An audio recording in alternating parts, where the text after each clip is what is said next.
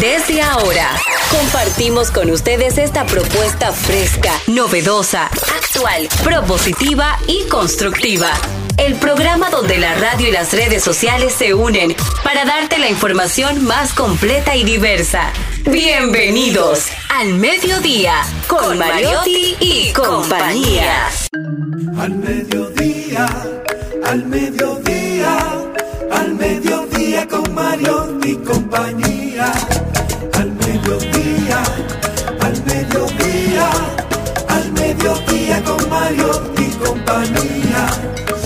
Si tú quieres disfrutar de foros alternativos y de tuiteros rankeados, este programa es tu amigo.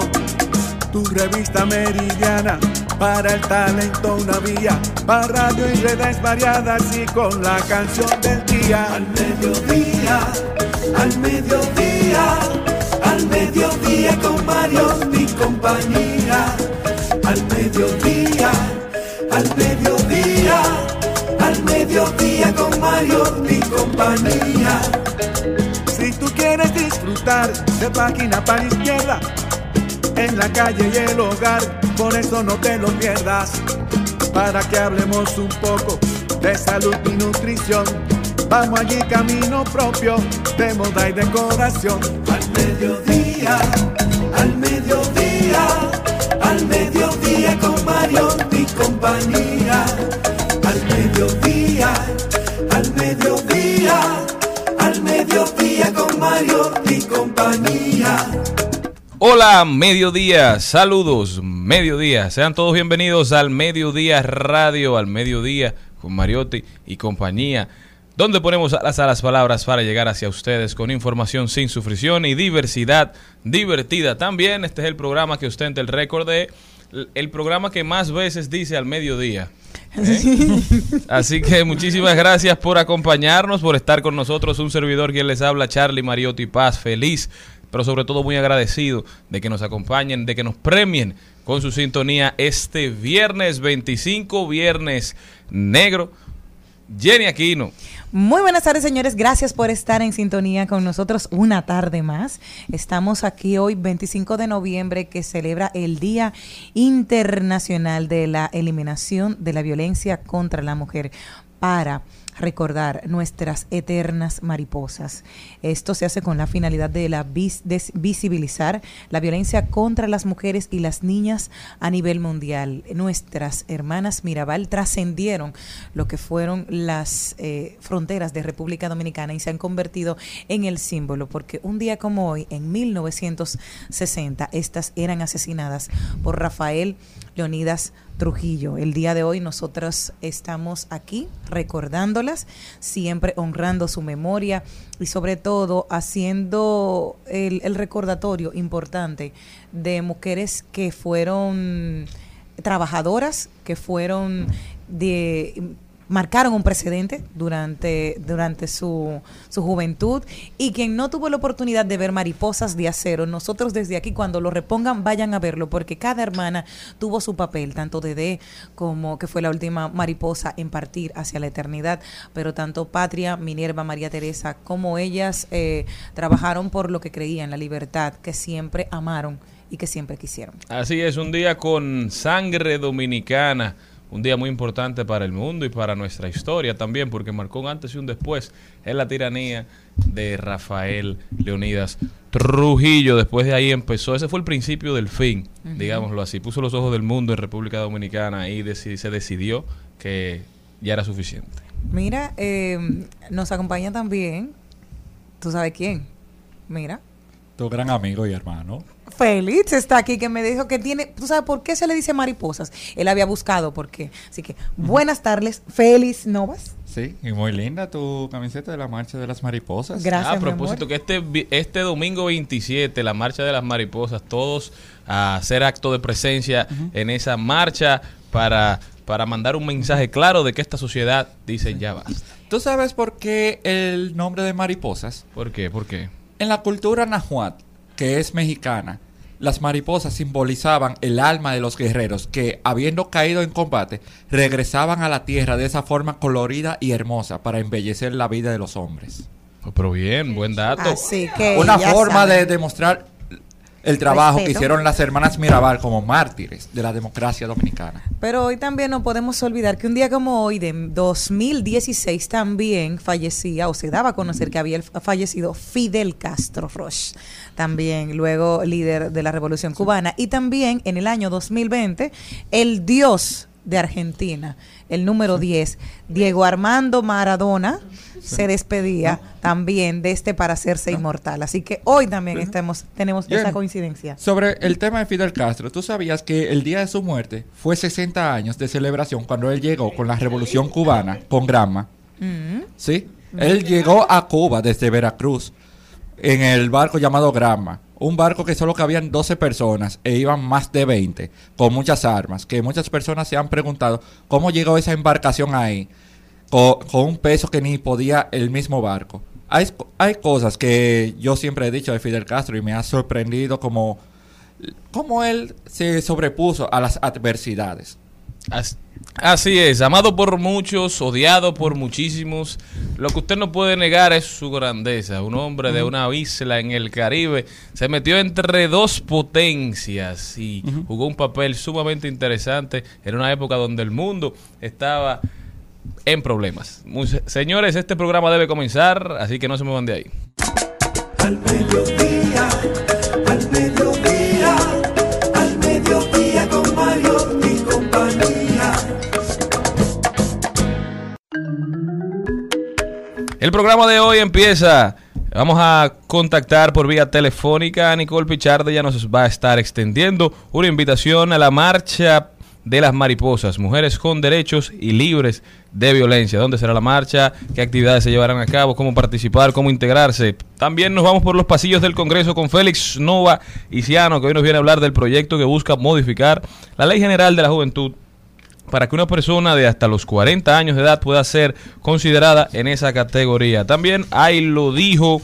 Luego nos vamos a rodar por el mundo. Arte y cultura hoy. Jesús Sosa, gestor cultural, nos estará hablando un poquito del Día de Acción de Gracias y el Viernes Negro, su origen, cómo se celebra, qué está sucediendo, cómo aprovecharlo.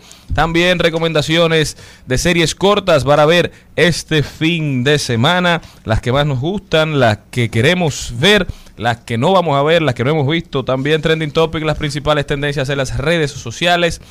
Hablaremos del Mundial de Fútbol en Qatar con el experto Felipe García, que estará con nosotros directamente desde Colombia, explicándonos un poquito a nosotros lo que no conocemos tanto de las interioridades de este magno evento, qué está sucediendo, quiénes tienen posibilidades, quiénes no, y ¿Cuáles son sus proyecciones? También Jenny Aquino hoy nos trae buenas vidas, buenas vibras, hablándonos de Pablo Pineda, el primer síndrome de Down europeo con una carrera universitaria.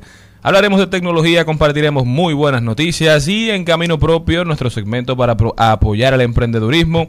Estaremos hablando con Giancarlos Binet y Máximo Augusto Peralta Morel, socios creadores de la barbería Don Teo, cómo nace, cómo se desarrolla, dónde quedan ubicados y el papel social que juegan las barberías en nuestro país y en el mundo, ¿verdad? Ellos van a estar hablando un poquito de esa dinámica. No se muevan, que ya empezamos. caballo de hierro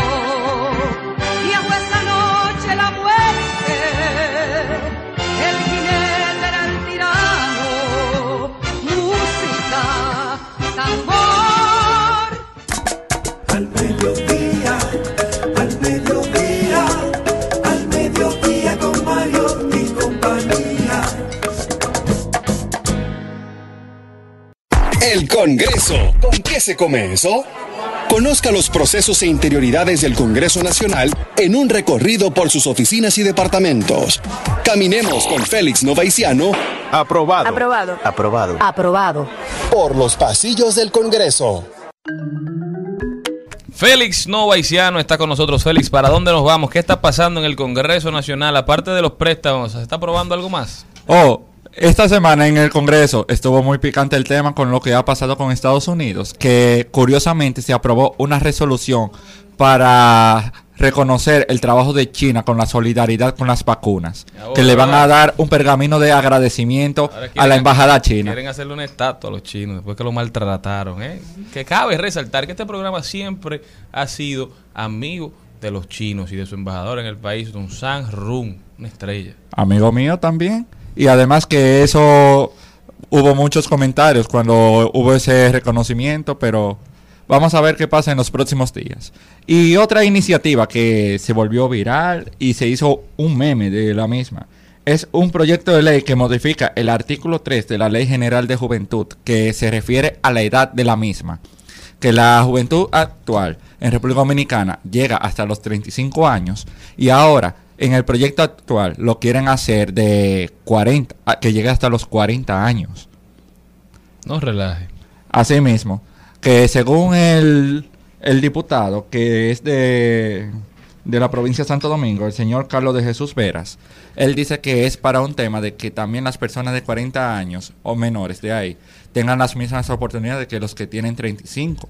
Que esa es una de las justificaciones y que el margen de juventud sea más amplio. ¿Y cuáles son esas, esas particularidades o esos beneficios que se le otorgan a los que tienen 35 o menos años, que ¿No? él aspira a conquistar para aquellos que están entre los 35 y los 40? que las políticas públicas que establece la ley 4900, que es la de juventud, alcance a esos sectores, también como el tema de incentivar la empleomanía, entre otras cosas. El tema que cuando se habló de ese proyecto y se hizo, en- llegó a la prensa, uno de los primeros comentarios, porque yo siempre lo he dicho, el dominicano en los comentarios de las noticias es bien creativo. Que uno de los comentarios fue de que qué bien que están incrementando la edad de la juventud. Ahora que eliminen el dolor de espalda. bueno, y tú sabes que, que la esperanza de vida ha aumentado muchísimo en todo el mundo, entonces Sí. también hay que reevaluar los parámetros de lo que consideramos Sí. joven, adulto, El tema de juventud. porque estaba ah, teniendo una conversación en estos días con una persona que es doctora en España y me dijo que con a raíz de la crisis del COVID, ellos hacían una división bien clara de las edades. Si tú tenías más de 70 años, bueno, entonces ya te había que darte un tratamiento totalmente diferente. Sí. Pero ya hoy en la sociedad en que vivimos, un hombre de 70 años no es un hombre viejo, no es un hombre que ha perdido todas sus facultades, incluso son bastante productivos y más que cualquier muchachito de 40, 50 años. Entonces yo creo que, que tiene sentido, parece una nimiedad, parece algo innecesario, pero tiene sentido. Es un tema más biológico al final del día porque la juventud en sí, ¿qué conlleva? El tema también como de la inexperiencia que pueda tener la persona, según la misma ley de juventud, también el tema de que de las oportunidades de experiencia que tenga. Y para terminar ese, ese aspecto, yo estaba analizando cómo es la edad de la juventud en otros países. En Colombia llega hasta los 28 años la juventud. La OMS establece que la juventud es de 15 a 24 años de edad. En Cuba es de 14 a 30 años. En cambio, nosotros lo llevamos hasta los 35 años. Puede ser tanto por el tema de esperanza de vida, que como tú dijiste anteriormente, ya con el tema de los avances científicos, las personas tienen una, me- una mejora en el margen de vida, de su esperanza en sí. ¿Y qué se proyecta, Félix? ¿Se proyecta que será aprobado o se proyecta que no? Bueno, lo van a conocer en las comisiones porque fue recientemente depositado. Vamos a ver cómo avanza la Comisión de Juventud de la Cámara de Diputados ese proyecto. ¿Sabes que hay una percepción en la sociedad, Félix, de que a veces la Cámara de Diputados legisla sobre todo menos sobre lo que tiene que legislar? Sí. A raíz de eso, algunos diputados, senadores han dicho que hay un tema de burocracia legislativa en las cámaras que a veces impide que los proyectos de ley se conviertan en ley de una manera expedita, de una manera tan rápida como la sociedad lo amerita. ¿Tú puedes explicarme brevemente para que la gente entienda cuál es el proceso que debe pasar una iniciativa de ley para convertirse en ley en el Congreso de la República? Sí, ahora Primer mismo. paso. Primer paso. El legislador presenta su proyecto que lo lleva a la Secretaría General Legislativa donde es depositado. Después, en la siguiente sesión que hay en el hemiciclo de cualquiera de las dos cámaras donde fue depositado el proyecto, dicen a qué comisión va a ir ese proyecto. Después está en la comisión. Y en la comisión hacen su digno estudio, artículo por artículo, y hacen sus opiniones legislativas y las posibles modificaciones. Y después se le da un informe favorable o un desfavorable. Si se da desfavorable, se cae el proyecto. Si se le da favorable, tiene que continuar. Y se tiene que aprobar en una o dos lecturas, dependiendo de la urgencia que tenga el proyecto. Después de ser aprobado, va a la siguiente Cámara Legislativa, que el, que el procedimiento es el mismo. Ahora, ¿qué sucede muchas veces con las iniciativas? Que las comisiones son las que deciden cuál va primero, cuál no. Es decir, que son en las mismas, que tiene su duración. Porque hemos visto proyectos que en tiempos récord son aprobados. Claro. Y hay otros que duran años y perimen y se vuelven a reintroducir. Son cosas que pasan. Por ejemplo, cuando yo empecé, yo hablé de la resolución a China. Pero, ¿tú sabes cuándo fue depositada esa resolución? Juan. En mayo 2021. Cuando se Cuando necesitaba empezó- reconocerles la grandeza de la, el ayu- la ayuda que nos Sí. habían hecho cuando nos facilitaron No. las vacunas Sinovac, cuando el mundo entero nos había cerrado las puertas. Exactamente. Y entonces, cuando es ahora que le dan el informe favorable y que quisieron aprobarlo? En un momento de tensión con el país de Estados Unidos. Que eso fue porque ya la Comisión de Relaciones Exteriores dijeron, señores, está pasando tal cosa, vamos ya a avanzar esto. Es algo que pasa con los proyectos, que hay como una preferencia con algunos y otros, también dependiendo de quién sea el legislador que lo proponga. Por ejemplo, un legislador de oposición la tiene más difícil para que le aprueben sus proyectos por un tema de que no buscó el consenso o le quieren hacer la vida imposible, que es algo que pasa aquí. Claro. Que he conocido diputados que tienen muy buenas iniciativas y por un tema de un partido o llevarse mal con el que preside la comisión o el presidente de la Cámara, eso le hace la vida imposible. Eh, por eso hemos visto muchos diputados con grandes iniciativas que se han quedado truncados. E incluso dicen como, esto es una- me están haciendo la vida imposible, no estoy Le haciendo quieren mi hacer trabajo". un daño al GUA. Eh, Félix, te quiero preguntar, ¿cuánto tiempo eh, se necesita para que un anteproyecto perima? Un anteproyecto, dos legislaturas, dura un proyecto normal de vida. Y una legislatura. eso dos- exacto. una legislatura dura 150 días. Una empieza el 27 de febrero y otra 16 de agosto. Y en un intervalo, por ejemplo, la que empieza el 27 de febrero termina en el mes de julio a finales. Y la que empieza el 16 de agosto perime normalmente en los primeros días de enero. Félix Novaiciano, muchísimas gracias Félix por este interesantísimo recorrido por los pasillos del Congreso. De verdad que, que tú eres una estrella, Félix. ¿Cómo puede la gente continuar esta conversación contigo, ponerse al día con las informaciones que tú publicas? Primero que todo, lo de estrella es que soy amigo tuyo y se me pegan es. cosas de ti. Son datos, son datos. No. Y hay que darlo. Y segundo, me pueden contactar por Facebook, que me llamo Félix Noviciano, y en Twitter e Instagram como Félix Nova H. Ya saben, todos a seguir a Félix y a continuar escuchándonos. No se muevan de ahí. Al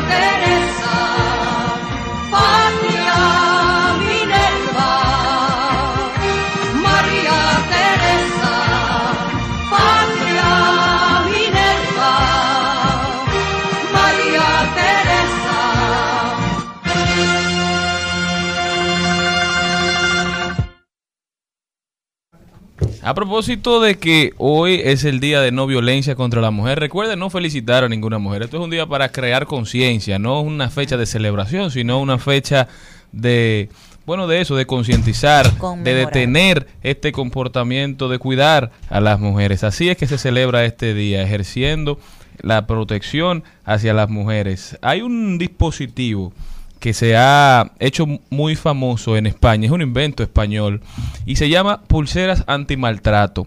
Y según estadísticas de las de las agencias españolas, esto han evitado asesinatos de mujeres en el 100% de los casos que han sido utilizados. Oigan cómo funciona esto. En 2006, la Comunidad de Madrid puso en marcha este proyecto de pulseras antimaltrato. Este invento pionero en el mundo se trata de brazaletes que alertaban a la policía cuando el maltratador se acercaba a la víctima más de lo estipulado en la orden de alejamiento. Poco a poco, esto se fue instalando en el territorio español completo.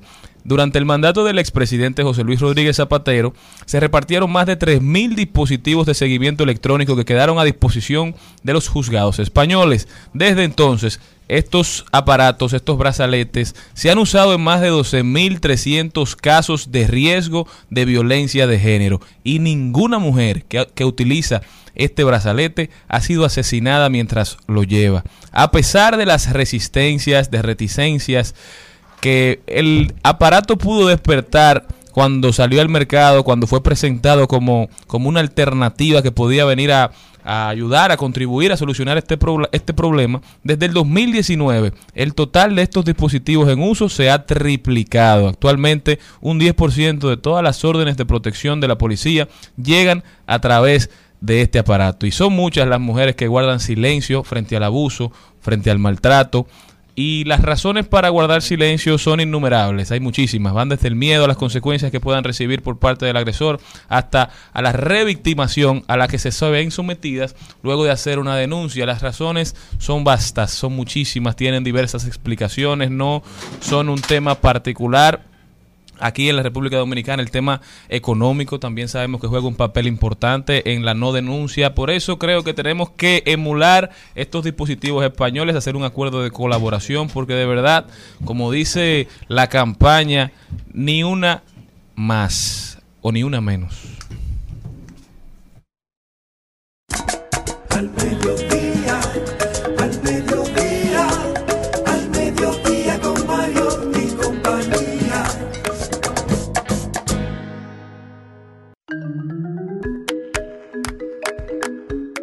Y tenemos con nosotros a Nicole Pichardo, quien nos estará hablando de todo lo que tiene que ver con la marcha y la invitación este próximo domingo. Muy buenas tardes, Nicole, ¿cómo estás?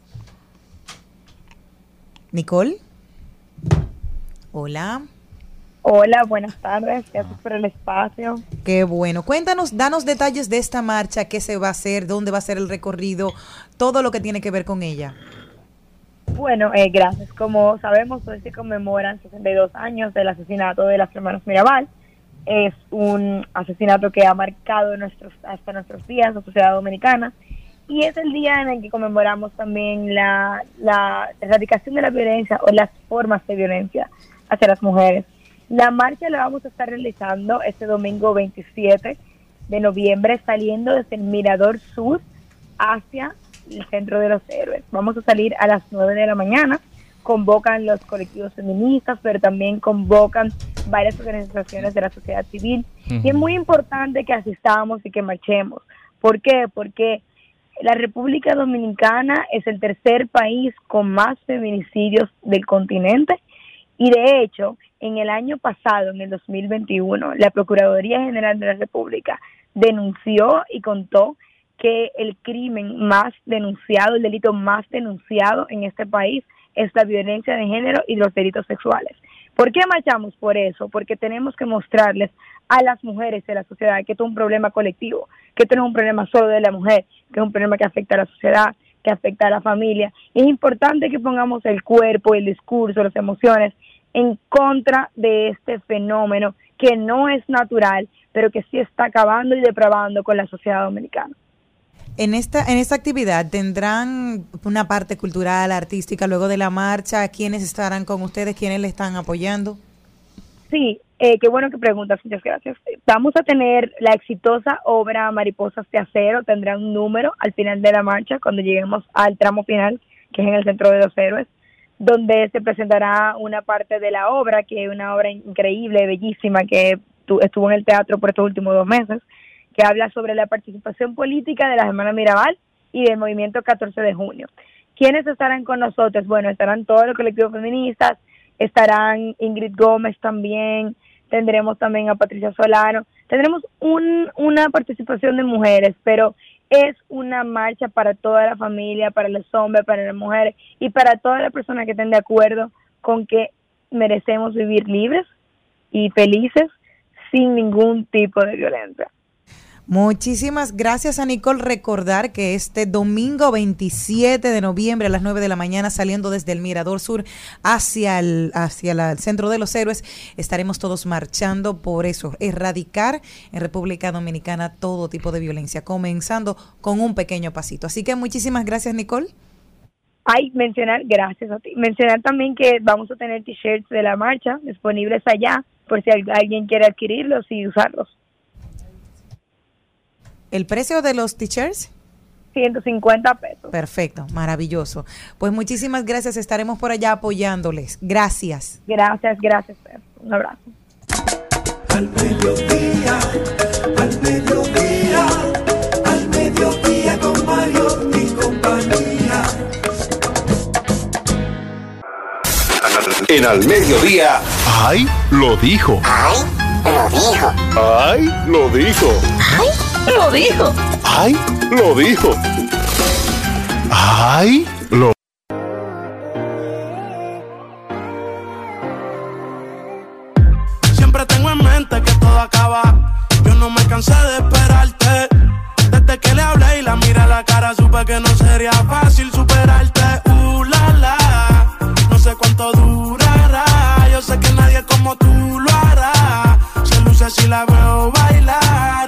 La disfruto. Uh, la, la. No sé cuánto durará. Yo sé que nadie como tú lo hará. Ella se luce si la veo. Y señores, el Ahí lo dijo de hoy viene muy cerca de uno de nuestros colaboradores que lo vi en su red social y quise traerlos para ver qué opinan ustedes. Y dicen, ustedes, bueno, Celina, tú tienes perros Sí. en tu casa. Charlene, tú tienes la experiencia que has tenido perros también. Sí, sí. Tú, Malena, tienes perros.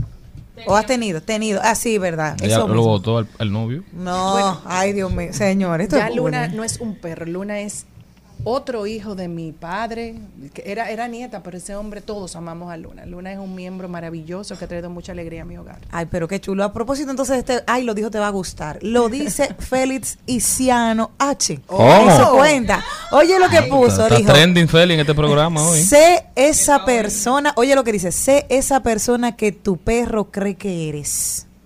Ah, pues entonces... Sí. De- Mi perrita cuando me... Ah, ¿sabes Es por eso. Es por Cuando, eso. cuando, cuando yo llego a donde Luna, Luna me brinca, separando paltica, me pasa la ¿Qué tú crees que te está me- diciendo con todo eso? Que tú eres qué? Es especial para ella. Y maravillosa. Ay, Dios. Porque todos los perros te ven a ti, ellos tienen un, un sentido de cuando tú, por eso me gustó tanto. Qué Dicen que cuando un perro te ves como el mismo, el mismo sentimiento como cuando estás enamorada y tienes ese impacto en, en ti. Porque cuando tú conoces una persona que te atrae mucho, que se están conociendo, ese, ese es el impacto que tiene el perro siempre que te ve. Ese es el amor que ellos te profesan. lindo. Por eso dice, sé el perro que tú, que No, tú, sé- la persona que tu perro cree que eres. Dime, cuéntame. Que sobre esa frase yo lo puse porque yo estaba visitando a mis padres en Bonao y los perros me tienen mucho cariño, que yo llegué cansado y me dieron mucho cariño. Incluso cuando yo me fui y lo, y lo soltaron, el perro fue hacia mi habitación y mami me hizo un video enseñándome eso de que estaban buscándome. Me sentí muy querido ahí. Yo dije, wow, Y yo tengo que ser esa persona que mi perro cree que soy. Ay, qué lindo. Qué bello. Muy, muy interesante. Estoy totalmente de acuerdo. Si fuéramos como nuestros perros creen que somos, el mundo fuera un lugar Sí. mucho más hermoso. Por eso me gusta mucho una frase de Mark Twain que dice lo siguiente, cada vez que trato de comprender la humanidad, cada día más quiero a mi perro. Tiquitín. Ahí está. Ya saben cómo tenemos que comportarnos.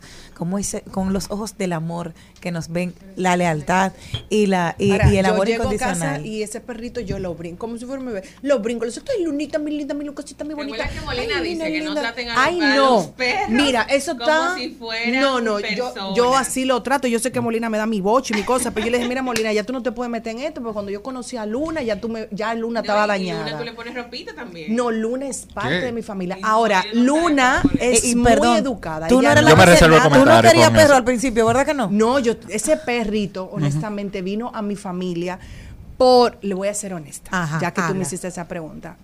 Ay Dios, nunca le había dicho, tal vez yo misma, ni siquiera, no público, ni siquiera yo lo había repetido. Ese perrito llegó a mi familia como un aliciente, como una alegría luego de mi divorcio, que ya nosotros tuvimos nuestra casa, mis hijas y yo.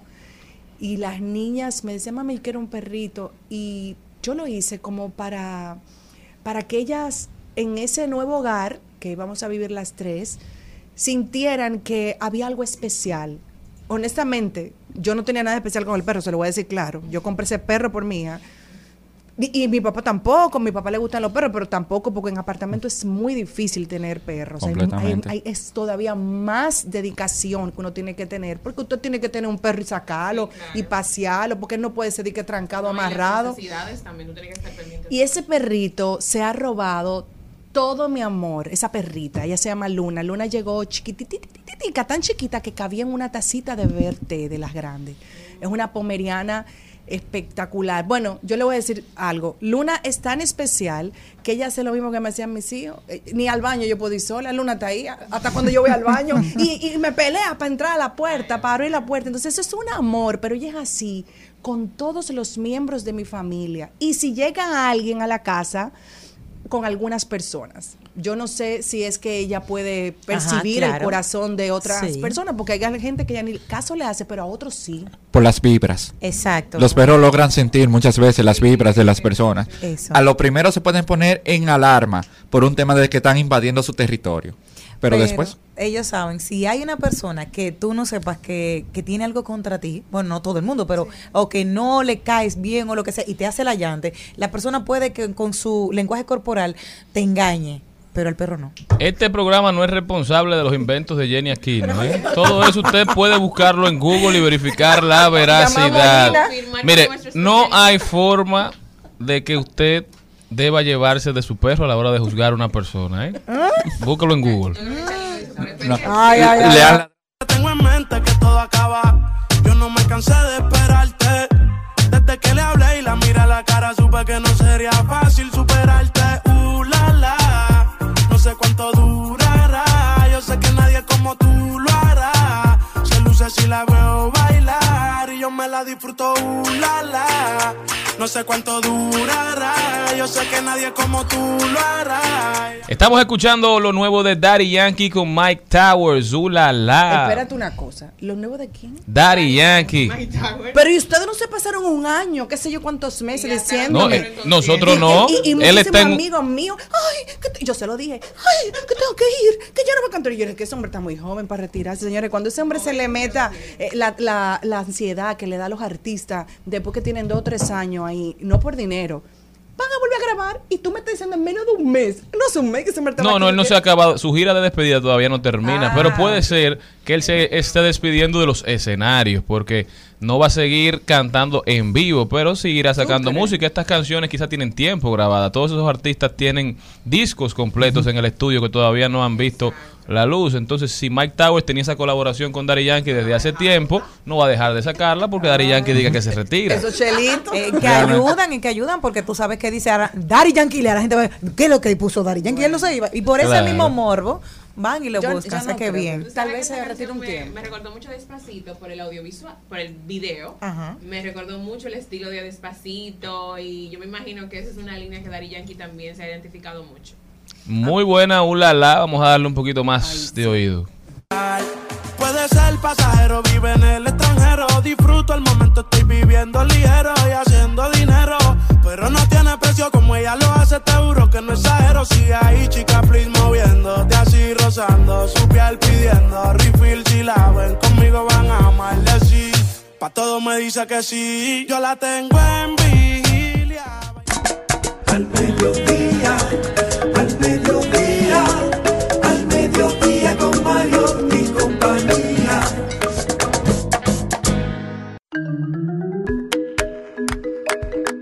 Y este programa que siempre se preocupa por la inclusión y todo lo que tiene que ver de, dar a conocer cositas nuevas, siempre también con innovación y las personas que están despegando en negocios, camino propio. También ayer teníamos una conversación, Charlene, Mariol, mi hermana y yo, y estábamos hablando del, del incremento de personas que se están interesando en el lenguaje de señas.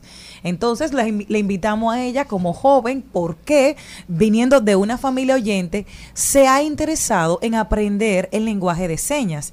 Y la tenemos aquí. Hola Mariol, ¿cómo estás? Buenas tardes, un gusto estar aquí con ustedes. La verdad es que la inclusión siempre ha sido parte de nuestra familia y encantada estoy de poder compartir mi experiencia. Esta ha sido la meta que he marcado del 2022. Era algo que yo quería desde hace mucho, desde adolescente. Y todo inició con Uh, hace un- muchísimo. Aunque tú la ves que parece adolescente todavía. y todo inició gracias a una película que se llama Black o Negro. Es inspirada en la vida de Helen Keller, pero es una versión india, aún más retadora. Claro. Y me, me quedé tan impactada de que las limitaciones se le pone uno mismo. Y que uno tiene todo en el interior y puede pues desarrollar lo que uno quiera porque tiene el potencial de hacerlo. Señores, aunque usted no lo crea, en este programa, esta es la hermanita de Jenny Aquino. No porque no se parezcan, sino miren la tranquilidad. Y miren a Jenny tan explosiva. Jenny, de tu casa, ¿cuántas son así como tú y cuántas son como ella? Es que cada uno, es que somos como los dedos de la mano, hay de todo en mi casa, aunque tú no lo crees. todo- Un sancocho tres carnes. Sí, sí, sí. Como tres, creo. El, el hermano son totalmente diferentes. Todas, todas, todas tienen una personalidad. Pero la más explosiva eres tú o hay más. Es que yo soy la mayor, entonces yo tenía mayor ímpetu. Mis padres empezaron con mucha fuerza y después fueron cogiendo. Ya quedaba poco ímpetu para los otros. Se moderaron al pasar el tiempo. Eran mellas, entonces imagínate ya. Pero Bueno. ¿Cómo fue el proceso de aprendizaje? ¿Y ¿Te por qué? encontraste que fue fácil? ¿Lo, lo- se, se, se aprende rápido? La verdad es, es que donde he aprendido es de forma que te dan los materiales y tú decides eh, de forma autodidacta. Es algo que tú desarrollas eh, porque tú vas creando tu propio vocabulario, tus necesidades y todo esto surge, o bueno, la necesidad de yo querer aprender como meta en este año, el aprender lengua de señas, es porque trabajaba con personas sordas y esto es gracias a la broma de un compañero de trabajo que él me dice, oye, por favor, saluda a Juan. Y yo, hola, buenas tardes, Juan, buenas tardes, Juan. Y Juan, nada de escucharme y él muerto de la risa. Entonces luego me Oye, fijo que en su uniforme, que en su uniforme tenía el, el símbolo de que era sordo. Y pues yo le escribí en un papelito y me saluda y de ahí nace la necesidad de tener más eh, con qué interactuar. Inmediatamente un sordo sabe que tú quieres incluirlo o tratas de incluirlo dentro de las conversaciones o demás. No, n- ellos hablan hasta por los codos, de verdad, Sí. y no es exagerando. Y a- a- hay lo maravilloso que son las personas después que tú lo conoces, porque es solo una pequeña brecha. Y ya después que lo logras conocer y que entiendas un poco la cultura sorda, eh, que hay muchas personas que también con cierto sentido dicen, no, ¿por qué le dicen em, sordo? Eh, justo con esto es una persona que es de Estados Unidos, que ella me está diciendo, no le digas sordo. Eh, dile de otra forma, es, es más inclusivo, pero el sordo está orgulloso de ser sordo. Entonces, Sí, son una comunidad que ha asumido su, su situación. Así es, y es como decir, si tú naces con un lunar en la cara, tú, está, tú lo tienes ya toda la vida, no es algo que ni te hace mejor ni peor persona, tú siempre lo has tenido toda la vida. Entonces, yo aprendí en el eh, por internet, porque en ese no había en ese tiempo forma de darlo presencial en la junto con MEPS, eh, así se llama la academia, MEPS Intérpretes, eh, y ellos realmente dan todas las, las herramientas. No sé si saben que también tenemos un diccionario de la lengua de señas dominicana, que es facilitado por el CONADIS, y de ahí también vas creándote tu propio vocabulario, pero también hay una hay un curso que dan profesores sordos que se llama la agencia se llama HES H-E-S. Y eh, son profesores sordos, también van a tener un intérprete que van a ayudar en los primeros módulos, pero ya después que vas avanzando, pues es completamente con un profesor ya sordo. En el nivel que ahora mismo me encuentro, es un profesor sordo sin intérprete. Ya es, tú po- poquito a poquito vas avanzando y en el tercer nivel vas sin, de lleno ya en, en lengua de señas.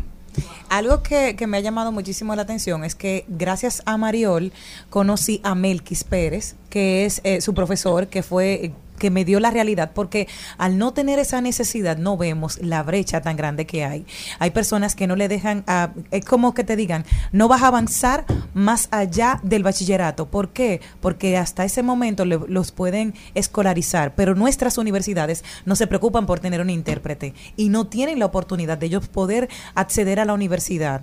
En una población de unos 100 mil sordos, solamente habían unos 25 intérpretes para que tengan una dificultad. Nosotros tenemos la facilidad de que me duele una muela, voy al dentista y le voy a explicar. Sin embargo, esa comunidad, ¿cómo se puede comunicar?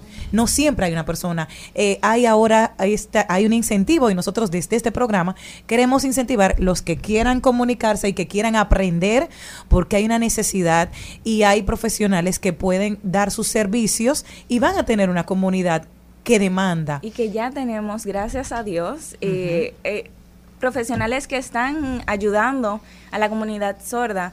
Tengo compañeras que son dentistas, que son doctoras, que ya eh, se han desarrollado en esta carrera y también han aprendido lengua de señas y atienden a sus a sus Pacientes. pacientes ya sin necesidad de tener un intérprete porque ellas mismas pues se han creado eh, el vocabulario para ayudarlos. Muchísimas gracias, Mariol. De verdad que felicidades por tomar este paso. Yo creo que más personas deben hacerlo para fomentar una verdadera inclusión. ¿Dónde se pueden inscribir? Lo que quieran, eh, porque a partir de aquí, si hay alguna persona interesada en que se pueda inscribir en la escuela donde estuviste tú. Así es, MEPS Intérpretes, así lo pueden encontrar, M de mamá, E de Eduardo, P de papá, S de Sam, MEP. MEPS Intérpretes. Pueden encontrarlo en todas las redes sociales. Ellos tienen un amplio programa para el 2023, así que aprovechen. Muchísimas gracias a Mariol Aquino, cariñosamente la Mella. Nosotros continuamos. Al mediodía,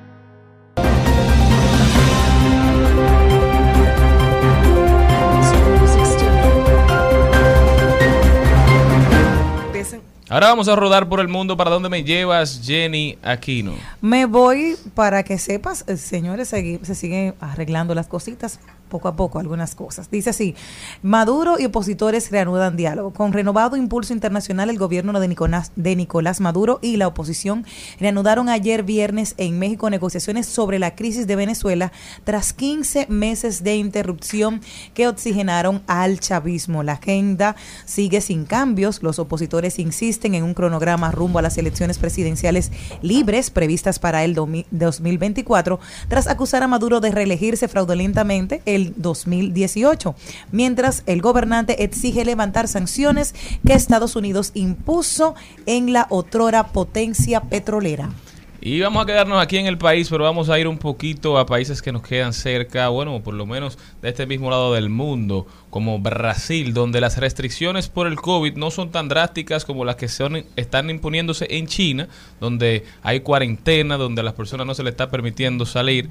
En Brasil empezaron a solicitarle a las personas que vuelvan a utilizar mascarilla en el transporte público y en los lugares cerrados públicos, porque hay un rebrote de coronavirus, hay una nueva variante que aparentemente es bastante contagiosa. Señores, en el país también cada vez es más normal escuchar personas que están afectados de COVID cuando ya hace seis meses, ocho meses que eso Se no, se, no, se, no se escuchaba, hay un rebrote y es evidente. Lamentablemente no estamos escuchando nada de parte de las autoridades, pero creo que debemos tomar medidas nosotros mismos, empezar a usar la mascarilla si te sientes mal, exigir que se utilice la mascarilla si ves a alguien tosiendo en el lugar de trabajo o en la casa. Vamos a cuidarnos, vamos a protegernos, seguir viviendo, protegiendo la vida, honrando la vida, cuidándonos, pero viviéndola. Vamos a volver a las mascarillas, porque anda una gripe rara, anda la influenza, anda el coronavirus y nosotros como si nada. Entonces, debemos haber aprendido algo de la pandemia. Bueno, yo tenía mucho tiempo que no sentía esa mala sensación y como lo que tú dices, estoy escuchando mucha gente, hoy yo tenía que hacerme una analítica y de una vez le dije a la laboratorista, bueno, ya que yo estoy sentada aquí, hagamos una del COVID. Ay, Dios mío, ay, qué cosa tan horrible, pero nada. Eh, eso es lo que dice Charlene, es lo que debemos de hacer todos, cuidar, cuidar a todo el prójimo, porque no, no es justo que seamos eh, de una manera deliberada que usted tome esto como un relajo, porque no es un relajo. Entonces, eh, ¿alguien sigue o sigo yo? Tú, tú misma. Bueno, pues entonces tengo una noticia que hay muchas personas de nuestro país que tal vez no le van a, no le gustaría esta noticia si llegara aquí, pero yo creo que podría ser algo en mucho tiempo favorecedor, porque de verdad que con el caos que hay en la forma de cómo manejamos los dominicanos, porque me voy a incluir para que bueno digan, ah, sí, Celine, pero seguro tú también, tú eres un carrito rápido de eso.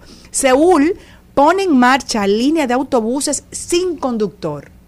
Mira la cara Jenny. Seúl pone en marcha línea de autobuses sin conductor.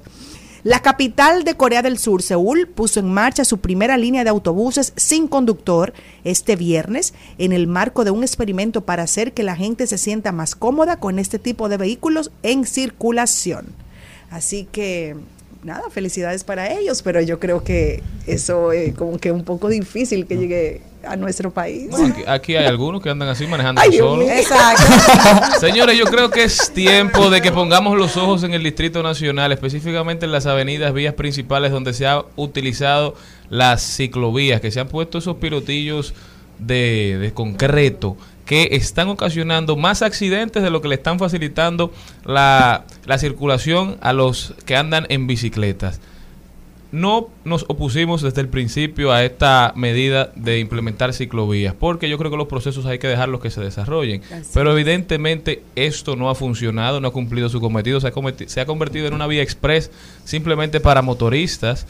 Que si eso es lo que quieren, bueno, pues entonces transparentenlo y digan que es para motoristas, no para ciclistas, porque evidentemente aquí no hay los suficientes ciclistas, eso no es un método de transporte todavía tan masivo para que eso sea necesario, para- porque no se utiliza y todo el que esté en un tapón en esa avenida ve cómo la ciclovía está vacía, lo único que ha venido a hacer es achicar la vía disponible para los vehículos. Yo creo que las ciudades sí hay que pensarlas y diseñarlas para los peatones, como nos explicó el amigo Jorge Félix Pacheco, hay una pirámide de movilidad que donde la persona que está más alto, digamos, el shareholder, el accionista más alto es el transeúnte, es el peatón. Aquí es todo lo contrario, ciudades que están diseñadas para los vehículos y mal diseñadas. Pero esto no ha funcionado, al contrario, está convirtiéndose en un problema cada vez mayor, porque esos daños en los cuales se ven afectados esos vehículos, nadie los paga, nadie habla, nadie dice quién es el culpable. Entonces yo creo que eso está haciendo más mal que bien. Al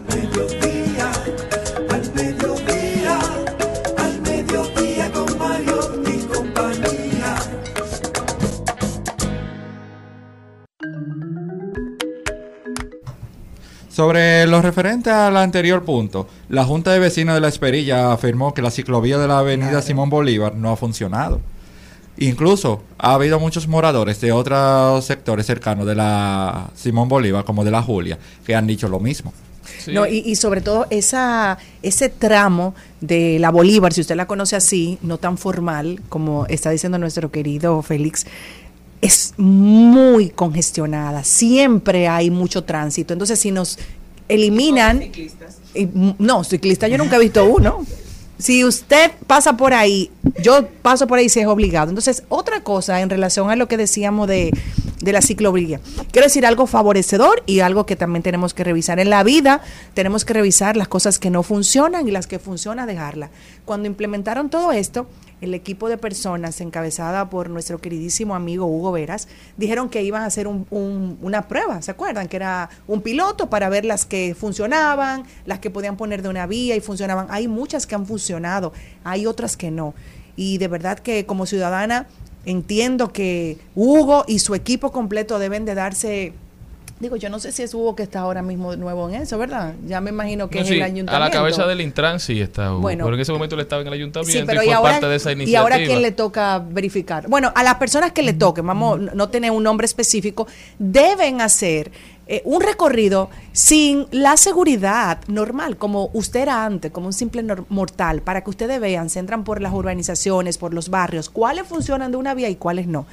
También quiero felicitar, porque no sé si ustedes se han dado cuenta, que la Winston Churchill, o tal vez fue mi percepción, pero yo creo que pusieron los semáforos de una manera sincronizada. ¿Ustedes no se han dado cuenta de eso? Bueno, pues yo creo que sí, está sincronizado. Lo he visto como dos veces y yo digo, wow, porque como que de repente uno, antes era uno verde, era un arbolito de Navidad, pero ya no, ya tu verde, ¡wup! La semana pasada lo he tomado como dos veces, no, ojalá sea, no, mi amor, así no, oye, ¿de qué hora? Pero ojalá lo dejaran así sincronizado, que porque fluye más rápido el tránsito. ¿Eh? Realmente. Al mediodía, al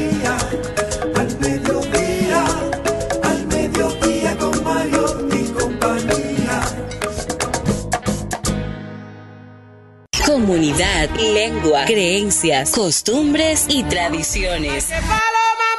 Ritos, celebraciones, bailes y cantos. Los valores y esencias de esta tierra mía. Dicen presente en Al Mediodía con Mariotti y compañía.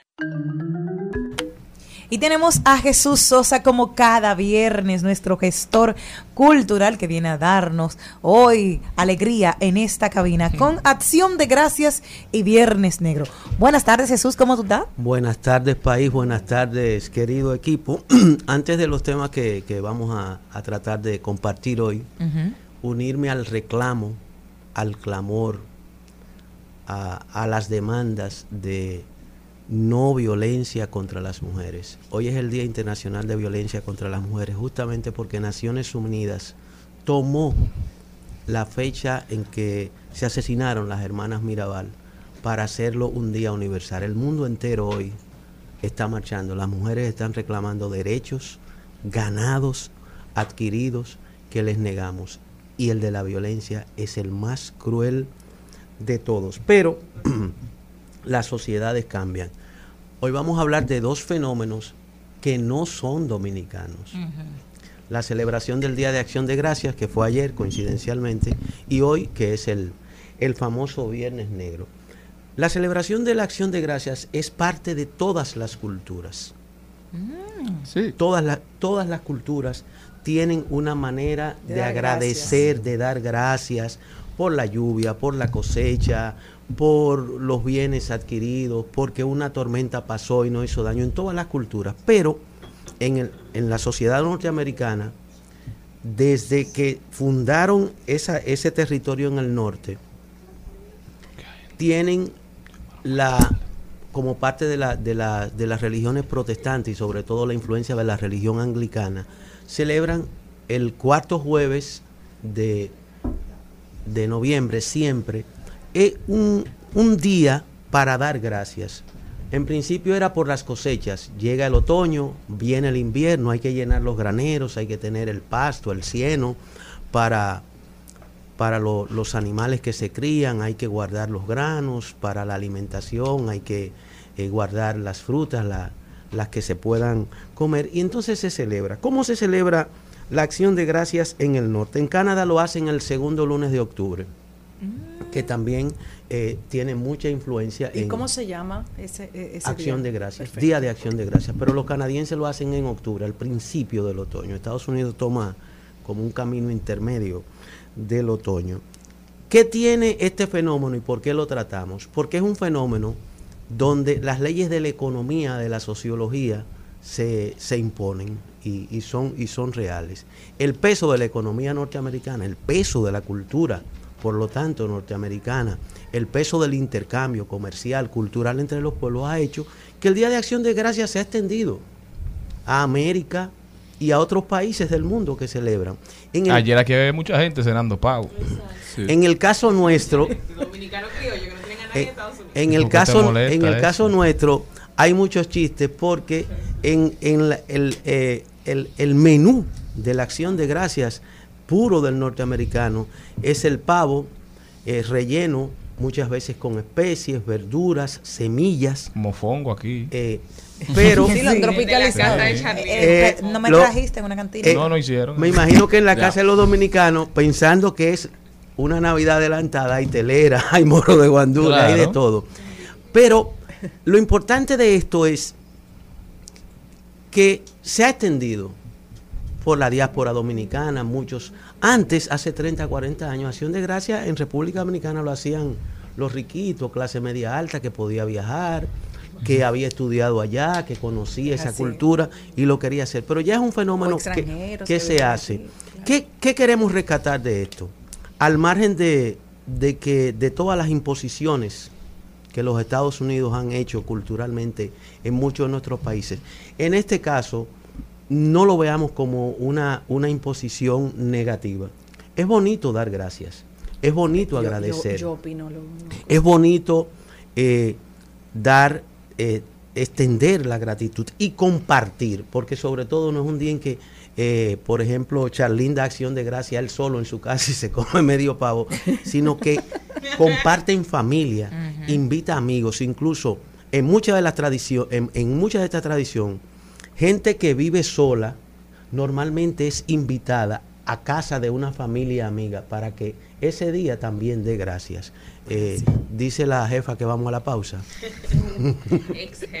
No se muevan, ya continuamos con Jesús Sosa hablándonos de cómo nace el Día de Acción de Gracias y cómo se está celebrando aquí en el país. Nosotros continuamos. Al mediodía,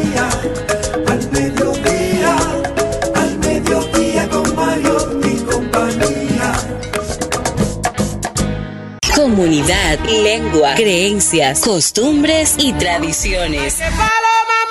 Ritos, celebraciones, bailes y cantos. Los valores y esencias de esta tierra mía. Dicen presente en Al Mediodía con Mariotti y compañía.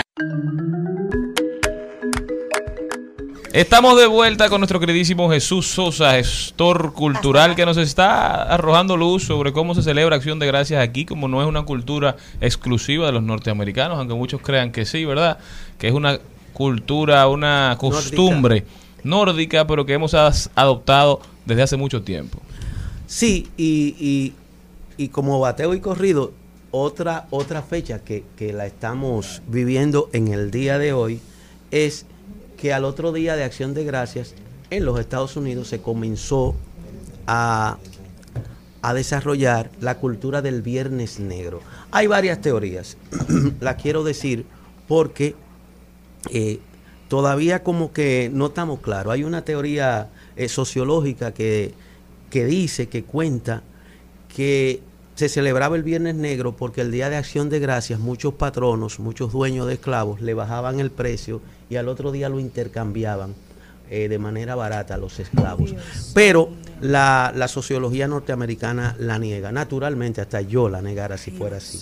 La otra, eh, la otra teoría que hay o, o dato es que en 1869 dos o tres eh, vivos eh, que actuaban en la bolsa de valores se compusieron con un par de políticos para acaparar todo el oro posible en ese día, que era justo un viernes después de- del Día de Acción de Gracias. Y resulta que aunque no lograron ese, ese cometido de acaparar buenas cantidades de oro para imponer precios, pues la bolsa como quiera se cayó y por eso le pusieron viernes negros. Otros datos que dan es que en el año 1957 en Filadelfia, eh, al otro día de Acción de Gracias, mucha gente salió a comprar, pero había el sábado un juego de fútbol y las calles se llenaron casi 18 horas y la policía tuvo que trabajar mucho y dijeron que era un viernes negro para la policía. Pero en el fondo, ¿qué es lo que es el viernes negro? El peso de nuevo de la economía y la cultura norteamericana lo ha convertido en un día de comercio y de consumo mundial. Desde aquí queremos hacer un llamado, seamos ecuánimes, señores, en tiempos de crisis. Si usted tiene un televisor que está bueno y le está funcionando, y usted ve el juego de pelota, no importa de qué, de qué equipo sea, en HD o en 4K bien, ¿a qué si usted tiene uno de 50, quiere el de 65 o el de 72 en medio de una crisis? ¿Por qué? Y advertimos esto, porque el Viernes Negro quizás es el día donde el mercado y los estrategas de mercado generan más ansiedades de consumo en el año en toda la población mundial. Antes era en Estados Unidos, se fue extendiendo al mundo, pero ya con el desarrollo de la tecnología del Internet, pues la, la, eh, las cadenas colapsan, las cadenas de mercado y de entrega. Entonces, esta cultura de comprar barato un día al año, la ha aprovechado el mercado para generar ansiedades y se ha convertido en un fenómeno no solo económico, sino cultural. Y culturalmente hablando, la ansiedad por el consumo eh, no es buena. Genera, genera tensiones, eh, genera baja autoestima. Mira, yo quería cambiar tal cosa de la casa aquello. Si usted tiene una buena nevera que le está enfriando, espérese. No tiene que No tiene que agarrar. cambiarla por una nevera de internet, que eso no hace nada, no Exacto. error. Entonces, esos dos fenómenos que vienen del norte, el de ayer, Acción de Gracias, y el de hoy, Viernes Negro, se han extendido y en nuestro país tienen mucho peso. Hoy las calles están colapsadas, las tiendas, el internet y terminamos haciendo un llamado. Ecuanimidad en tiempos de crisis. Somos un país pobre, somos un país con muchas necesidades, somos un país con, con muchas carencias eh, y aprovechar para también que el Viernes Negro nos ayude a meditar de cómo, cómo voy a llegar a fin de año. No, y endeudarse para el próximo año. Aprovechar el Día de Jesús para, para, digamos, para fomentar el espíritu de lo que promueve, no solamente la compra, sino el Día de Acción de Gracias como tal. Hay una, una historia que pasa en Estados Unidos que a mí me gusta mucho. Una señora, una abuela, le escribe a un número invitándolo a la cena de Acción de Gracias en su casa ese día. Ella pensaba que era su nieto. Y le hace la invitación, le dice la hora, pero no era su nieto, era un jovencito, un afroamericano. La señora es blanca. Le escribe y el joven le dice, ¿quién es? Y él le dice, soy tu abuela. Y él le responde, mándame una foto a ver. La señora manda la foto y el joven le dice, esa no es mi abuela. Y le manda una foto de él. Y dice, ve que son personas de, de piel diferente. Y la señora le dice, ay, discúlpame. Y él le dice, bueno, pero no soy tu nieto, pero puedo ir a comer como quiera, a modo de broma. Y la señora le dice, sí, ven. El jovencito va a la casa de la señora, come y de eso hace ya siete años. Y se- desde ese año, todos los años ellos comen juntos el Día de Acción de Gracias. Se convirtió en una amistad. La señora tiene algunos 70 años y el jovencito tiene ahora 22. En ese momento tenía eh, 16, 15. Tal vez carente de una abuelita. también. Claro, y se han vuelto muy amigos. Incluso cuenta la historia que él la ha ayudado por momentos difíciles de su vida. Se le- ella, su esposo falleció y él estuvo con ella en ese momento. Tienen un negocio juntos. Es decir, de esa apertura, de esa empatía que ella mostró, de ese de ese cariño que ella le dio a ese jovencito, han salido muchísimas cosas buenas. Por eso creo que ese es el espíritu que debemos celebrar Así. este día de acción de gracias. Ser condescendientes, fraternos, fraternos, amigables los unos con los otros. Eso es lo que tenemos que promover en estos tiempos de tanta división, ¿verdad? Y recuerde que el viernes negro es hoy, ¿verdad? El lunes Cyber Monday, no se vuelva loco. que hay que ponen una famosa oferta, olvídese de eso, ni entre el internet si usted quiere. Al mediodía, al mediodía con Mario y compañía. Trending, Topics. Al mediodía. Con Mariotti y compañía. Presentamos Trending Topics. Sea fácil superarte, uh, la, la. No sé cuánto durará. Yo sé que nadie como tú lo hará. Se luce si la veo la uh, la, la. No sé cuánto durará. Sigue siendo tendencia Ula La, la nueva canción de Mike Towers y Daddy Yankee, eso que estábamos escuchando hace unos momentos. Está número 2 en tendencias en YouTube. También tendencia Irán. ¿Por qué? Porque los fans de la selección de Irán abuchean su himno nacional como apoyo a las protestas contra el gobierno. Empezó el equipo que en el terreno no cantó el himno nacional en protesta a las acciones de su gobierno. Ahora los fans también se han unido. Hay un rechazo desde las gradas cuando varios aficionados abucharon a su equipo al ver a los jugadores cantar el himno nacional. Parece que el gobierno de Qatar, ¿verdad? De, Irán, perdón, tomó medidas contra los jugadores y les exigió que cantaran el himno mientras estuvieran en el terreno de juego. Entonces, antes del partido, ¿qué hicieron los fanáticos? Empezaron a buchar ellos. El lunes, ustedes saben lo que pasó. Estas protestas que están pasando en Irán han desencadenado un, un sinnúmero de reacciones a nivel internacional. Todo empezó a raíz de la muerte en septiembre de Massa Amini, una joven de 22 años que fue detenida por la llamada policía de la moral, algo que parece orwelliano, ¿verdad? Pero no, esto sucede en Irán, acusada de infringir supuestamente las estrictas normas sobre cómo llevar el velo. Los iraníes están en contra del gobierno. ¿Qué más está pasando? Ay, J-Lo ah, reaparece en Instagram, señores, celebrando su 20 aniversario de ese hermoso y tan emblemático álbum de This Is Me. Hoy ella sale This Is Me Now. Así que ya saben, 20 años después, con un álbum, luego de 8 años sin haber grabado nada. Sí, señores, el anillo para cuando ya tiene 8 años.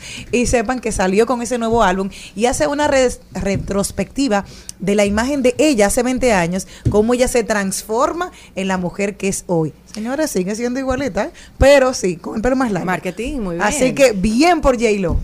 Bueno, nuestro querido amigo el Boli es tendencia número uno hoy y es porque anunció, ya parece que formalmente, la, su candidatura para la alcaldía de Santo Domingo Este. Le deseamos mucha suerte a nuestro querido... Bueno, no, no, tú sabes, lo quise decir por arriba porque como este no es un programa político. eh, No, por pero eso hay que promoverlo. Felici- Ah. Felicidades para el boli, también para Luis Alberto. Santo Domingo Este se prende Tú allá el con jefe está dos, hablando, tremendas, dos tremendas estrellas que yo sé que quieren lo mejor para su comunidad. Otra de las tendencias que vi en Twitter es que aparece el nombre de National Bogart. Y un. Buena No, tendencia. pero la curiosidad es que supuestamente ella se separó de su pareja. Ah. No, eso es lo que está apareciendo. No me No, y uno de los comentarios fue lo siguiente: ¿Cómo se separó Nashla. Se sabía que un argentino no era suficiente hombre para Oiga ella. eso. Eso fue, lo vi en Twitter, no lo dije Pero yo. él es dominicano. No. Pero tú sabes que vivió muchos años. Ay, ay, ay. Sí, ay, pero él es ay. No, no, dominicano. pero no especulemos, señores, porque esa es una, no, es una pareja muy bonita y le deseamos lo mejor. No, que si Oh, es pero verdad, ¿cómo muchos hombres van a ser patronales. Que nada más anunció, tenía al, en la- el mismo momento. ¿Cuáles fueron los superhéroes que le escribieron? Dime, eh, eh, eh, Jenny, Señores, que pero- tú siempre sabes de eso.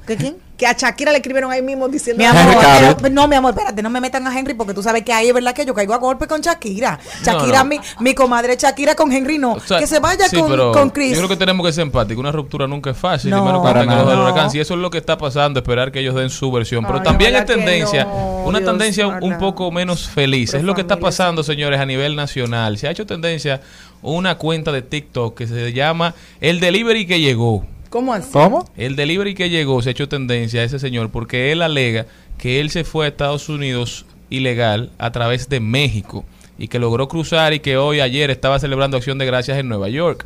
Y él lo dijo así, así Sí, mismo. sí, Yo es delivery. una cuenta de TikTok. eh, Pero esto de que están viajando a Estados Unidos de manera ilegal por México, eso es verdad, aparentemente es una tendencia aquí en República Dominicana. Eso se ha puesto de moda y solamente hay que ir a, a- a los pueblos, a, a sectores, a barrios, para usted darse cuenta cómo te hacen la historia de muchos jóvenes que han vendido la casa, que han hipotecado su casa, que los familiares le han prestado dinero para irse a México en busca del sueño norteamericano. Es bastante penoso ver cómo nuestros jóvenes arriesgan su vida. En Monteplata yo sé de más de cuatro o cinco casos. Aquí en la capital todavía no conozco uno de manera personal, pero sé que está pasando. Arriesgan su vida en busca de una mejoría. Eso es clara señal de, lo que está pasando aquí, con la falta de oportunidades, con la falta de empleo, de las vicisitudes que está pasando muchísima gente que no llega a fin de mes. Creo que, que el gobierno debe poner ojo especial en esta situación porque no podemos darnos el lujo de perder jóvenes valiosos y menos de esta forma. y que es un viaje legal, te salen 160 dólares la visa. ¿Y sabes cuánto paga una persona por irse ilegalmente? Hasta 22 mil dólares. No, y es, Así pe- que la es penoso lo que tú oyes al, al- al- al tipo diciendo, al delivery este, diciendo, vendan todo, es como una es como un chiste.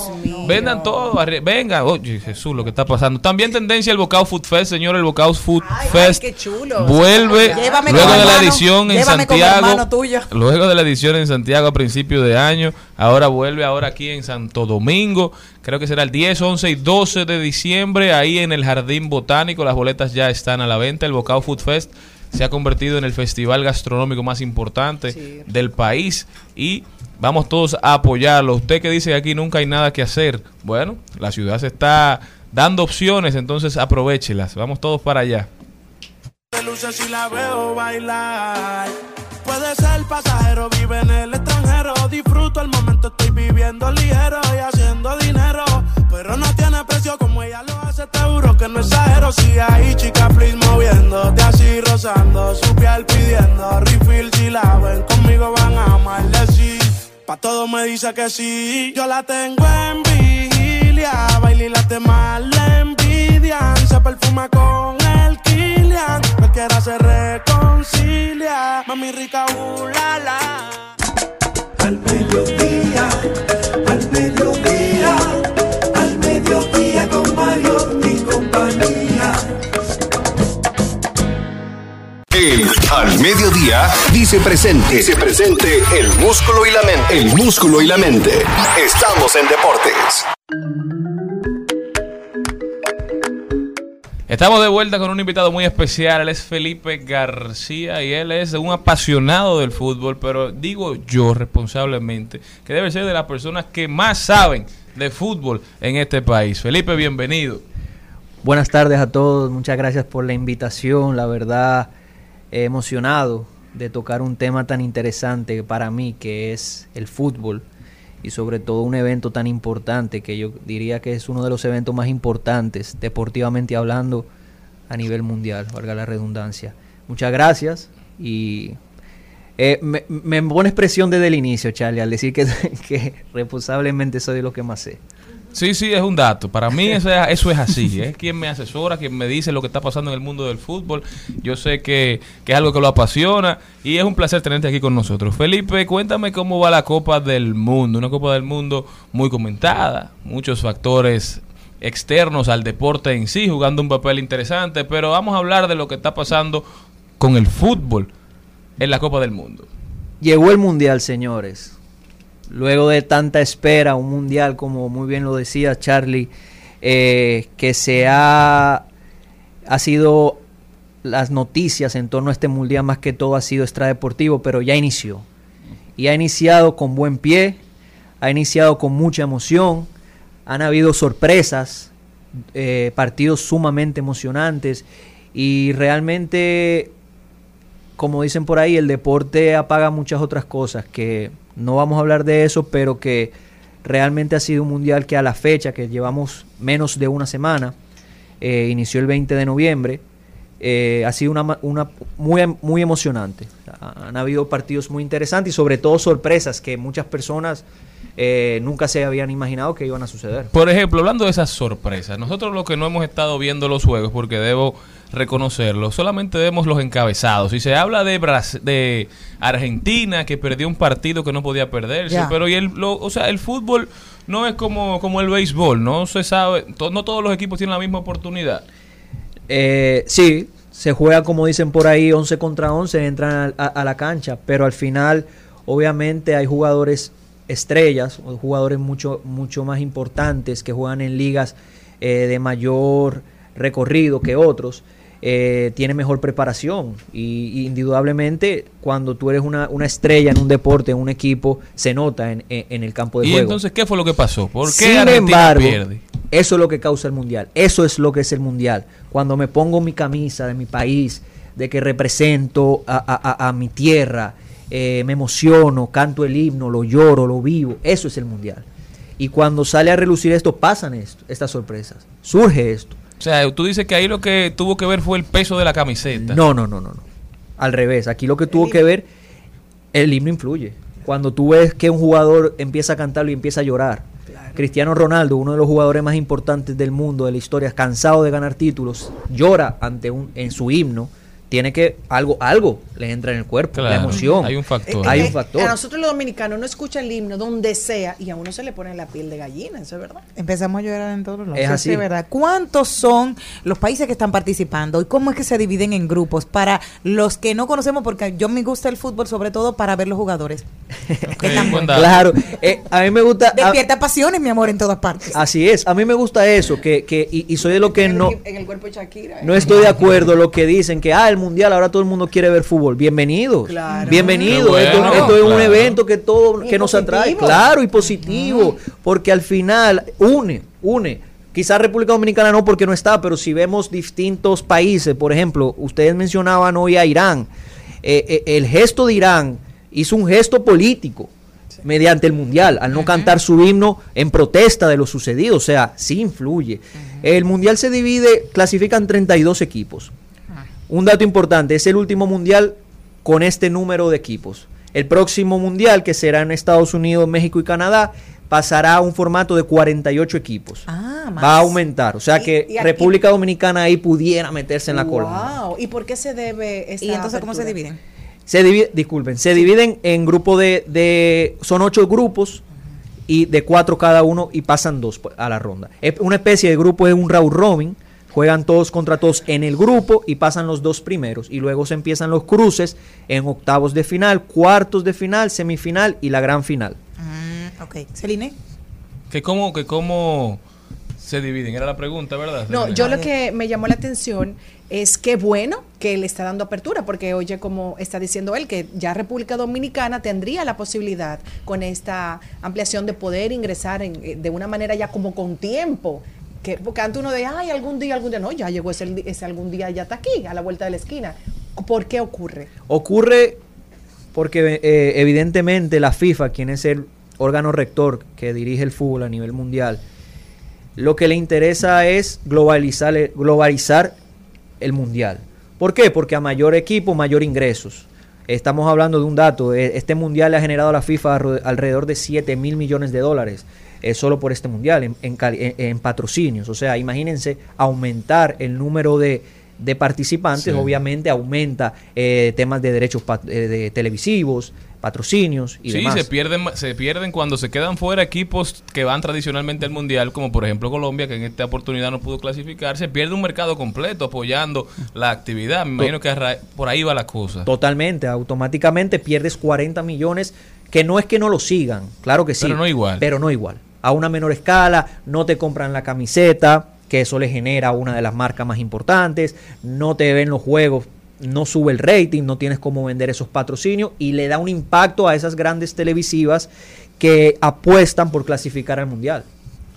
Una pregunta. Normalmente el mundial también se ha usado como un escaparate para muchos jugadores estar en el como en el foco principal.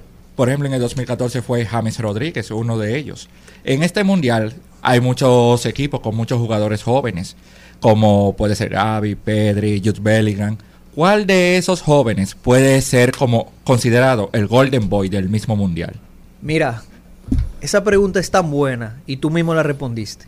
Si yo te digo uno de los tres, fuera de esos tres, Fuera. fuera de esos tres, o sea, para mí es uno de esos tres. Uno de esos tres que mencionaste son los posibles candidatos a ganar el, el Golden Boy porque lo han venido demostrando en sus equipos y ya lo están mostrando en un evento tan importante que no les quedó chico, sobre todo el primer juego que, que la gente cree que no, que, que no pasa nada. No, no, no. Qatar, como dice, como decimos en Dominicana, se apretó. Se apretó el primer juego. Entonces, estos muchachos que van, empiezan a jugar un, un partido tan importante mundial, much- muchos con pocos juegos, demostraron una calidad sumamente alta a lo que se espera. O sea que mi respuesta, voy, voy contigo, uno de esos tres pudiera ser.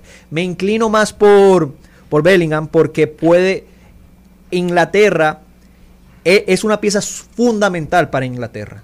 Fundamental. Que en España pudieran suplir lo- lo- los otros jugadores. Felipe, tú sabes que como bien tú dices, nosotros nos ponemos en fútbol cada cuatro años, pero en ese proceso de esos cuatro años donde no hay mundial, el país, hay mucha gente que pone a sus hijos a jugar fútbol. Ya yo creo que el fútbol es un deporte que aquí se practica en muchos lugares, mucho más que hace tres, dos años. Pero uno no va al mundial como país, pero uno siempre elige el país que a uno le gusta. Por ejemplo, en mi caso, yo antes seguía a los Países Bajos, me encantaba Robin Van Persie y todo, todo ese grupo de jugadores y siempre le daba seguimiento a los juegos. Ahora, Felipe, tú como experto, como persona que le da seguimiento a los equipos, ¿cuáles tú crees que son los favoritos para ganar este mundial o para llegar a la final? Mira, Chale, yo te voy a dividir esa respuesta en dos. Los que yo creo y los que dicen los papeles. Previo al, al inicio, eh, los candidatos son, siempre han sido Brasil, Alemania y Francia. Previo al Mundial. Ok. En base a la plantilla. En pla- exacto, y, y al recorrido, negro. y, al recorrido del proceso de, de llegar, que son las eliminatorias, los amistosos, entonces uno ve. Y luego, desde mi óptica, para mí los dos grandes favoritos son Argentina y Brasil, aún Argentina habi- habiendo perdido el primer, eh, primer juego. Argentina, perdón. Para mí. Todavía, Todavía. Posibilidades. sí, porque es que eh, eh, es lo que te da el mundial, te da un chance, una mínima derrota. España en el 2010 cuando quedó campeón de en Sudáfrica, perdió el primer partido contra Suiza y todo el mundo lo daba por perdido y al final terminó levantando la copa. Y indudablemente, o sea, hay algo que es incuestionable. Tienen al mejor jugador de la historia, un Lionel Messi que viene un poco tocado, ¿cierto? Porque está un poco lesionado, pero al final uno sabe lo que se espera. Y vamos a decir, un segundo plano aparece en Portugal, el Inglaterra, eh, que pudiera, y España, que pudieran dar una sorpresa. Uh, Felipe, tú dijiste algo ahorita de la apertura y me he quedado, tú sabes, como muy feliz y muy contenta porque me imagino, ¿qué nos falta a los dominicanos o qué tendría que hacer el país para poder ingresar si se hace esa apertura? Bueno, es una pregunta que pudiera causar mucha controversia porque todo tiene que ver con planificación y proyecto. Lamentablemente, aunque el gobierno de la República Dominicana o el Estado o quien quiera quisiera o, un sector privado quisiera tomar la batuta y decir vamos vamos a meternos en esto, vamos a apoyar, queremos clasificar, todo va a pasar por la Federación Dominicana de Fútbol. Del presidente elegido es el que toma la decisión. Y si ellos no hacen un proyecto a corto, a mediano y a largo plazo, no vamos, no hay, todo lo que les diga no, no tiene sentido. Ahora, hay algo bueno. Sucedió algo que, que en República Dominicana, y lo entiendo porque no es el deporte, vamos a decir, rey, eh, que ha pasado, y fue que se clasificó a unos Juegos Olímpicos. O sea, República Dominicana está a en unos Juegos Olímpicos que será en París 2024 y también en el primer Mundial Sub-20 en Indonesia. Entonces, eso nos da, vamos a decir, una ilusión que esa camada de jóvenes, ¿cierto? Viene trabajando y, y- y- y- no, no es que lo sé, pero lo que vemos es que la federación está aportando a, a la sub-20. Pero les falta apoyar a la mayor, que es lo que por eso es que digo, pudiera entrar en controversia, porque no, no han hecho nada en estos tres años. No han hecho nada. Contrataron a un, a un, extra- a un entrenador español, Iñaki Bea, que no hizo absolutamente nada. Eh, tuvieron hasta problemas con la federación. Entonces, me gustaría ilusionarme, pero también sería muy imprudente decirle sí. Si la federación toma la decisión de crear un proyecto, de darle todos los, los mecanismos a estos jóvenes, estoy convencido que pudiéramos llegar, porque hay talento. Y Bravo. y hay un factor que es único y es que como se hace, el mundial se hace en México, Estados Unidos y Canadá, esos tres turpenes no clasifican. Se supone que clasifican directamente. Entonces no nos vamos a enfrentar contra ellos, sino contra toda la otra área que es Centroamérica, Norteamérica y Caribe, ex- excluyendo esos tres. Se cae más posibilidades. Felipe Exacto. García con nosotros. Felipe, muchísimas gracias por venir a arrojar luz a nosotros que somos imberbes en este Ay, tema. sí, pero a uno le gusta. Yo no sé mucho, pero me gusta, porque como a mis hijos les gusta el fútbol, no tiene que, mo- como dice Jenny, por lo menos mira. Ah, lo mejor de todo, que ayer se estaba celebrando un partido entre Brasil y Serbia, y ahí estaba una bandera dominicana, y hoy aparece en listín diario. Mira, así que estábamos una nosotros- cosita, si- y, y que he asistido a un mundial, en todos los partidos siempre hay una bandera dominicana. Ay, Sí. ay, ay, siempre, ahí. lo he visto, lo he No, no, visto. no. En España, Costa Rica también había visto. una bandera. Felipe acaba de decir que él ha asistido a un mundial. Y uno cree que, bueno, que fue a un juego. Felipe duró un mes en Brasil. Sí. Envidia de la buena. Duré, duré, Ah. duré die- por eso le tengo un gran amor a Brasil, la y, verdad. y aprendiste a bailar samba. Eh, intenté. Felipe García. Muchas gracias. Nosotros continuamos.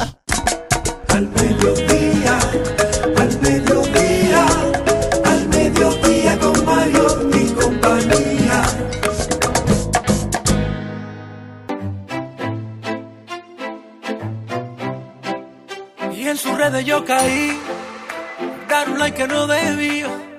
Y se veía tan feliz, al menos eso parecía.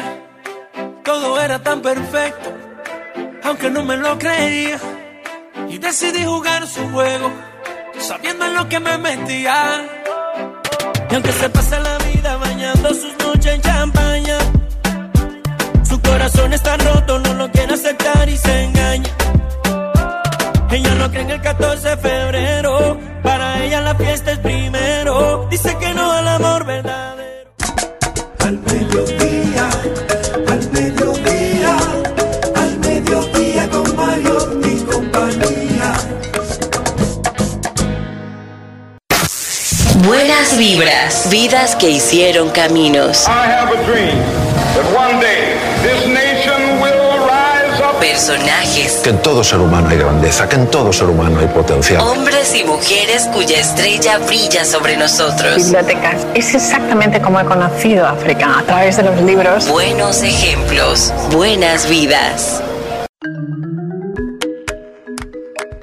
Hoy tenemos el placer de traerles un hombre maravilloso, Pablo Pineda Ferrer. He tenido la oportunidad de ver entrevistas de este hombre que tiene 48 años actualmente, maestro, conferencista, presentador, actor, escritor. También está estudiando porque está terminando el un licenciado en psicopedagogía ¿Quién es? Es un hombre que también ha ganado la Concha de Plata al mejor actor en el Festival Internacional de Cine San Sebastián 2009 por su participación en la película Yo también, en la que interpreta a un licenciado con síndrome de Down. Sí.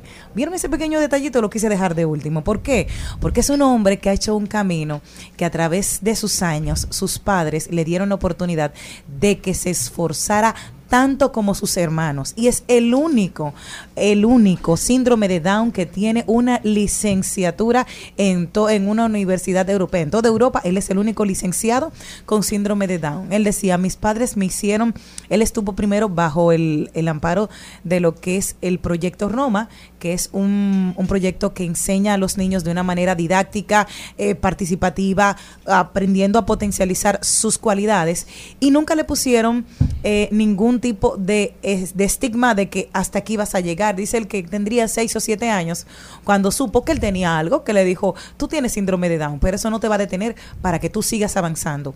Dijo que uno de los retos más grandes, dice, me gusta, la gente cuando me ve quiere ayudarme a cruzar la acera, lo que no entiende es que yo tengo voluntad propia. Y muchas veces, si tú ves una persona dice, le das la independencia, pero cuando lo ves con síndrome de Down, inmediatamente lo estigma de que necesita ayuda y que no puede valerse por sí mismo. Dice, muchas veces yo quiero quedarme en la acera y hay señoras que lo arrastran prácticamente para que cruce la acera porque entienden que si no lo hacen, no le están ayudando. Él dijo que lo mejor que le dieron sus padres han sido la confianza en verlo tan normal como sus hermanos y que esto no le ha puesto ninguna barrera, por lo cual él ha logrado, señores, ganar un galardón también con su gaviota de plata. Pero este hombre es tan maravilloso que no se ha quedado ahí. También publicó un libro en el 2013, El reto de aprender del editorial San Pablo. También en el 2015 publicó un segundo libro, Niños con Capacidades Especiales, Manual para Padres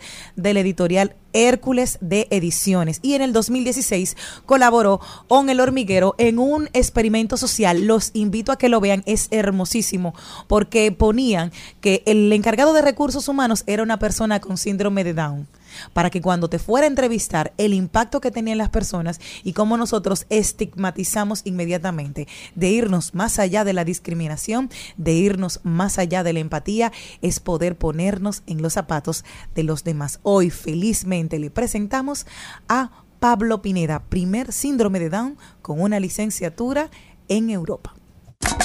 Al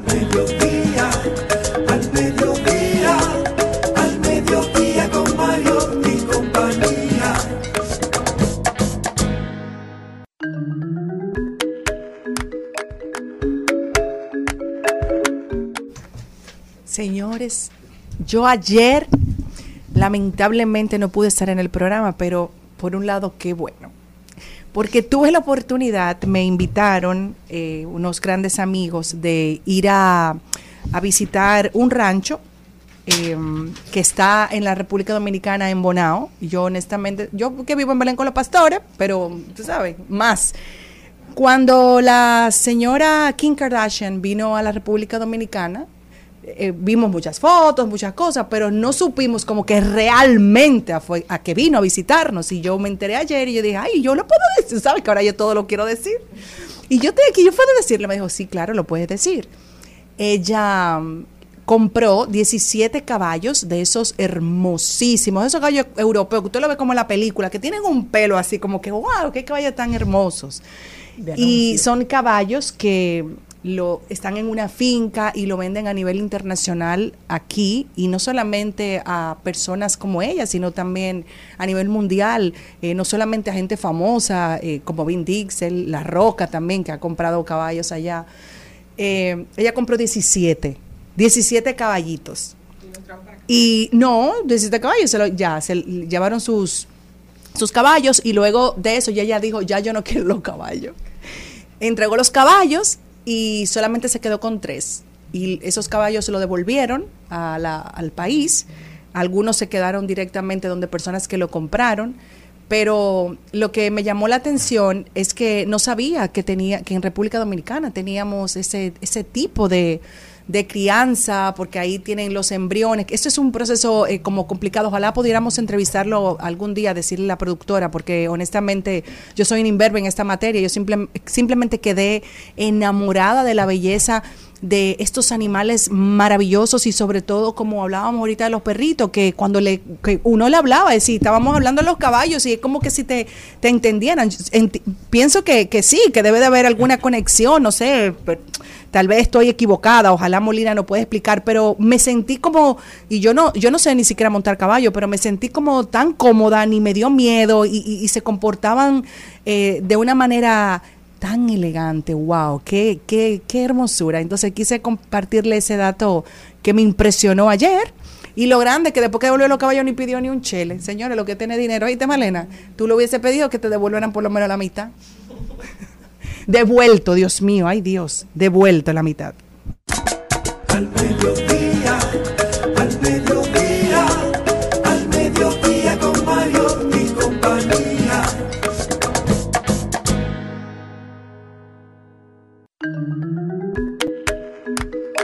Estamos de vuelta, ahora vamos con un invitado que está haciendo su propio camino. Él es Giancarlos Binet y él es el creador de la barbería Don Teo. Giancarlos, bienvenido. Muchísimas gracias, buenas tardes, ¿cómo están? Bien, fe- felices de tenerte aquí. Gracias. Giancarlos, cuéntame de Don Teo. ¿Quién es Don Teo? ¿Cómo nace la barbería? ¿Por qué este nombre? Doroteo de los Santos fue mi abuelo. Falleció el 18 de septiembre del 2018. Eh, la necesidad de uno, pues, emprender un negocio, porque fuimos criados en un ambiente de que se propiciaba la emprender. Entonces, la idea nace en el 2012 exactamente. Pero en el 2012, pues, la economía afectó mucho la casa, mi casa, entonces, pues, no se pudo. Entonces, vuelve y nace en el año 2018, eh, cuando ya, pues, por voluntad propia, pues uno ya tiene ciertos recursos para uno, pues, enlazar un camino. Y mi abuelo cayó en una enfermedad que se llama vasculitis. Entonces fue un proceso muy tedioso, eh, difícil. eh, se gastó extremadamente cantidad de dinero. Entonces mi hermana Brenda fue la ideóloga de, de ponerle el nombre a la barbería. En honor al abuelo. En honor a mi abuelo, por supuesto, mi abuelo materno, Doroteo de los Santos. Y por eso la barbería Don Teo se llama Don Teo. Ok, en esta ciudad, yo creo que debe ser una de las ciudades donde más barbería hay por kilómetro cuadrado. Digo, por kilómetro. Cerca de nosotros hay muchas.